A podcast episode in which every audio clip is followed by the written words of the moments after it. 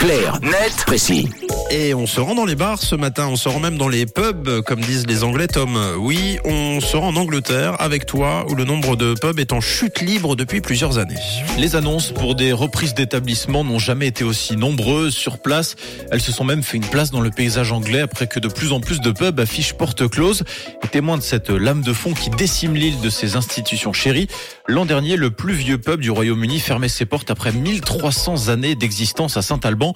Fondé au 8e siècle, le Ye Old Fighting Cocks comprenait les vieux coqs de combat, a baissé le rideau en février dernier à cause de problèmes économiques aggravés par la pandémie de Covid-19. Et cette fermeture est loin d'être isolée. Elle est plutôt l'arbre qui cache la forêt. En effet, sur les dix dernières années, le nombre de pubs a chuté de près de 7000 au Royaume-Uni. Au premier semestre 2022, l'Angleterre et le Pays de Galles comptaient même moins de 40 000 bars, du jamais vu selon une analyse parue l'an dernier qui révélait l'impact de la pandémie sur ces institutions. Et il semble que la tendance se poursuive. Effectivement, ce phénomène de fermeture en cascade a malheureusement tendance à durer sur l'île.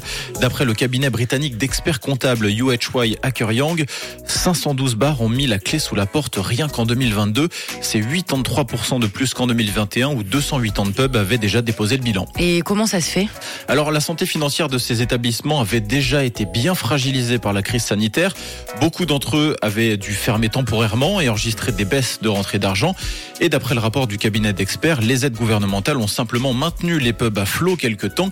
Mais maintenant que la source a été coupée, de nombreux sont ceux qui n'ont plus d'autre choix que de fermer.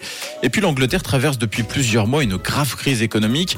L'inflation dépassait toujours les 10% en décembre dernier, alors qu'elle est restée sous la barre des 3% en Suisse. Dans le domaine de l'alimentation, les prix à la consommation ont même augmenté de 16,9%, poussant les employés de nombreux secteurs comme les transports, l'enseignement ou la santé dans la rue pour réclamer des augmentations salariales. Alors pour l'heure, le gouvernement se montre inflexible et se refuse à accepter les revendications des grévistes. Nul doute que ce climat n'encourage pas vraiment les Britanniques à festoyer dans les pubs. Eh bien, merci Tom. En tout cas, clair, net, euh, précis que vous retrouvez tous les matins, 7h20 en podcast sur euh, rouge.ch. Euh, évidemment, ça arrive en fin d'émission et tous les précédents numéros à découvrir dès maintenant. Une couleur, une radio.